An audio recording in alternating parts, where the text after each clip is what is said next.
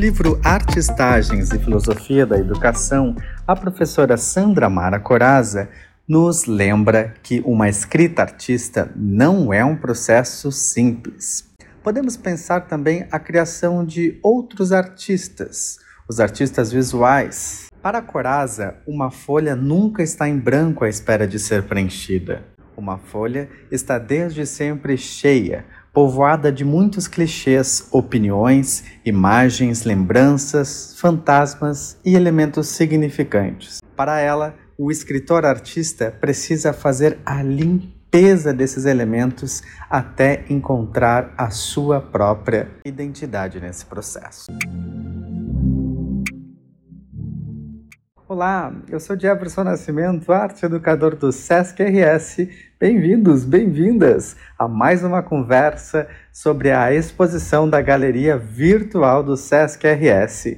Hoje conversaremos sobre o trabalho da artista Desiree Hirtenkauf, da cidade de Lajeado, que está participando das exposições virtuais com o trabalho intitulado O Galo Desperta Perdona-me, Giotto. Olá, Desirê, tudo bem?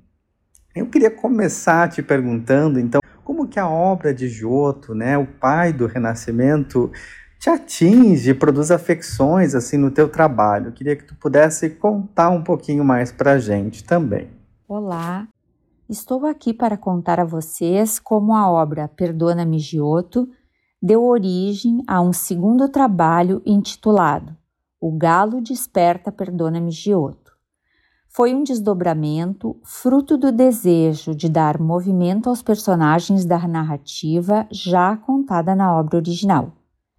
Usando a primeira como base, fiz uma leitura que une referências históricas inseridas na imagem.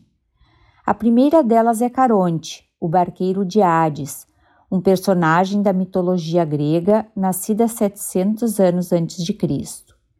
Ele é o encarregado, segundo o mito, de levar as almas do mundo dos vivos para o mundo dos mortos. A seguir, uso recortes da obra de Giotto, nascido na Itália por volta de 1267 e considerado um precursor da pintura renascentista.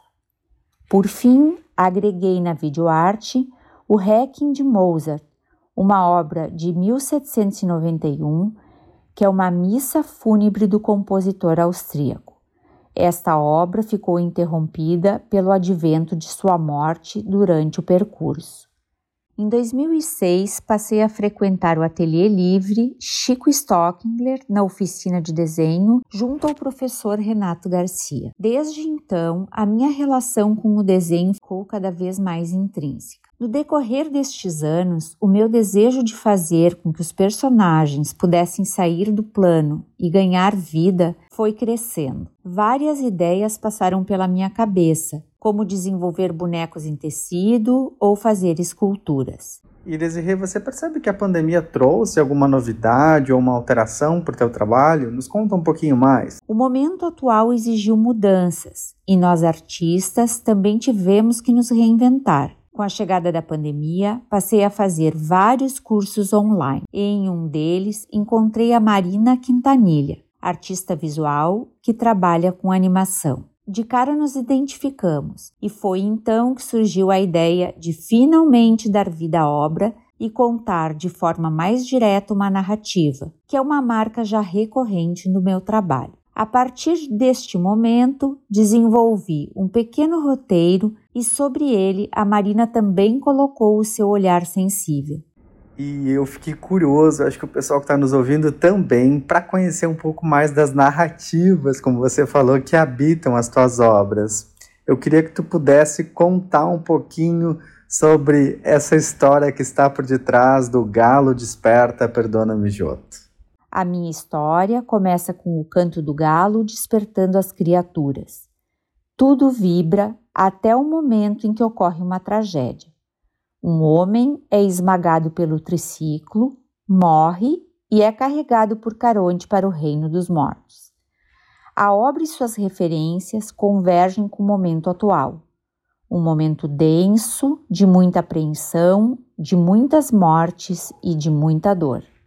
Estou muito animada com esta nova experiência e em poder mostrar, entregar isso a vocês, graças ao SESC. Meu agradecimento especial a esta instituição que sempre esteve pronta para apoiar e dar visibilidade aos artistas locais. Muito obrigado, Desirê, por compartilhar um pouco assim do teu processo com a gente.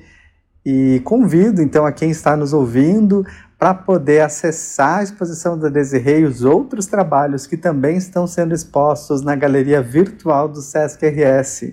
Para isso, basta você acessar o site www.sesc-rs.com.br barra galeria virtual tudo junto. Lá você encontra as obras, encontra materiais complementares e também outros podcasts que acompanham as exposições. O SESC tem muitos jeitos de chegar até você. Vivencie a cultura onde você estiver. Me despeço por aqui e até uma próxima oportunidade. Tchau, tchau!